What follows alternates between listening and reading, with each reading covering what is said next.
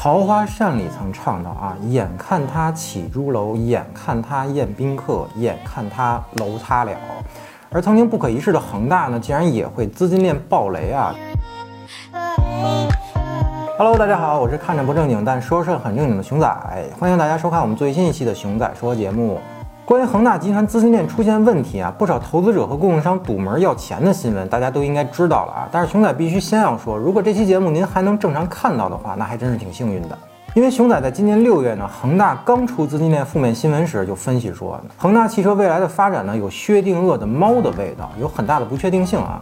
然后这条内容呢，在某些平台就被和谐掉了，举报理由呢为造谣恒大资金链有问题。最终事实证明呢，我们不是造谣，恒大确实暴雷了。我们当年被污蔑成黑嘴的冤屈呢，也算是被澄清了啊。不过这些都是小插曲，不重要。咱们还是来说说恒大造车背后的故事。首先，我们要闹明白恒大集团的资金链为什么会出现问题，然后才能搞懂恒大造车背后真正的逻辑。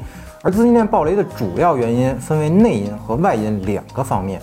内因主要就是恒大自己的发展战略呢过于激进。其实从差不多二零一八年开始啊，中国房地产行业呢就迎来了真正的拐点。房住不炒的政策真的在慢慢变成现实啊！除了一线城市和比较有发展潜力的城市，很多三四线城市的房价呢都开始陆陆续续见顶啊。此时呢，收缩经营规模才是房地产公司的明智之举。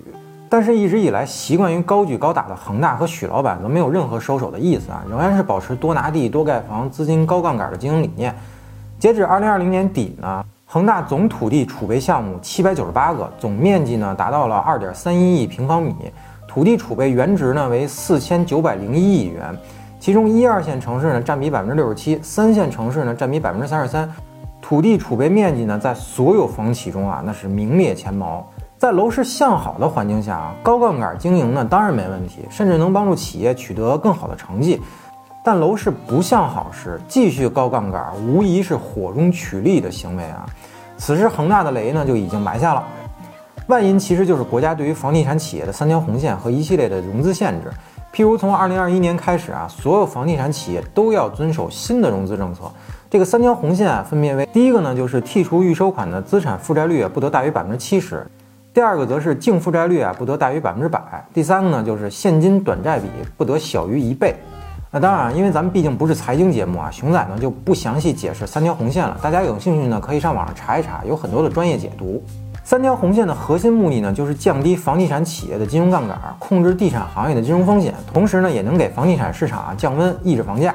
而恒大之前是三条红线呢，全都不合格。在二零二零年一季度时啊，公司的净资产负债率为百分之一百九十九，现金短债比呢为零点五二，扣除预收款资产负债率呢则是百分之八十五。反观万科啊、保利、华润等，则是没有红线，或者只有一条红线。并且管理层呢，从证券市场也掐死了恒大的融资之路。停盘四年的深深房最终重组失败，恒大呢真的是依靠房地产业务啊搞不来新的钱了。此时造车业务啊就成为了恒大解决资金问题的救命稻草了。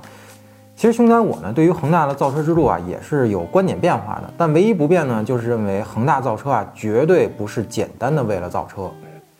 从二零一九年开始啊，恒大集团呢就开始了造车之路，收购了瑞典的新能源企业 NEVS，获得了德国本特勒集团的新能源汽车三点零底盘架构的知识产权，并且呢投资了动力电池企业卡耐新能源，还雇佣了包括雅马哈、SK、现代、LG 化学等等企业的技术人才，才组建了自己的研发团队。一通操作下来呢，恒大汽车呢是搞得真是有模有样啊，也印证了许老板买买买、合合合、圈圈圈的造车方针啊。当时呢，熊仔我只是觉得以恒大的财力把车造出来呢，还真不是难事儿。当然啊，想做好肯定不容易。但是这么折腾啊，感觉是为了汽车产业园。毕竟呢，住宅楼不好做了，恒大可以转型做工业地产，并且呢，汽车产业园周边居民楼再搞一搞，还能赚钱。那到了去年八月份呢，在港股上市的恒大健康呢，更名为恒大汽车。此时又有人分析说，恒大造车是为了在资本市场变现，因为智能电动车的风口来了嘛，对吧？相关上市公司呢都能有特别高的估值，几十倍甚至一百倍的市盈率也都不是问题。譬如做房地产啊，在股市只能有十五倍的市盈率的估值，一年赚一百个亿的企业啊，市值也不就不过一千五百亿罢了。但如果恒大买房送车，把一百亿的利润倒手做到恒大汽车里，股价妥妥的那是百倍市盈率啊，那就是万亿市值了。许老板呢也可以轻轻松松的减持股票套现。熊仔呢当时觉得整个逻辑呢有点不通，但是还是将信将疑的认可了这种说法啊。但是现在看来啊，这还是想多了。恒大造车呢就是为了融资救集团，因为再拿房地产业务说事儿，也不可能从资本市场融来新的钱了，被三条杠压的那是死死的。只有造车这个新的故事才能融资成功。就在今年一月啊，恒大汽车定向增发融资了二百六十亿港币，再加上可以股权质押，反正许老板可操作的空间啊确实不小。不过现在恒大真的资金暴雷后啊，一切都是一场梦了。恒大汽车的股价呢，从最高的七十二港元跌到了最低只有一块六，目前呢也就是三块多钱，真是让投资者们欲哭无泪啊！相比之下呢，类似于最高估值七千亿港币时没有量产车上市，车展的展车呢也只是一个车壳子等新闻啊，我觉得这都不是事儿。那说到这里呢，大家应该都明白啊，为什么标题中说恒大造车和乐视是异曲同工了啊？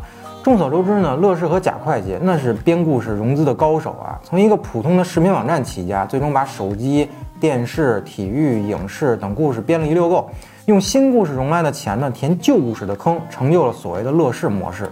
但最终编到汽车故事时啊，那是实在是编不下去了，因为造车真的是太费钱了。孙宏斌和融创的一百五十亿呢都打了水漂。当时啊，如果贾会计学学埃隆马斯克说要造火箭，并且资本市场呢还信。再搞来几百个亿人民币呢，那 FF 九幺没准还就真成功了。但是历史没有如果。说回恒大啊，大家觉得恒大最终能渡过难关吗？熊仔认为啊，应该问题不大，只要拿出壮士断腕的决心就行了。存疑的是呢，最终需要断腕到什么地步？那些土地资产以什么样的价格出手？但恒大汽车的未来啊，可能就真的不那么乐观了。有人接盘，并且价格合适的话，我觉得大概率呢，恒大会卖掉汽车业务。这点呢，可以参考恒大足球俱乐部就好了啊。但如果没人接盘的话，那可能就真的完犊子了。好了，本期关于恒大造车的节目呢，咱们就先聊到这儿。如果您对恒大汽车有什么看法，欢迎大家留言，咱们在评论区里讨论。最后还是小广告环节啊，希望大家一键三连、点赞加关注支持我们。咱们下期节目再见，拜拜。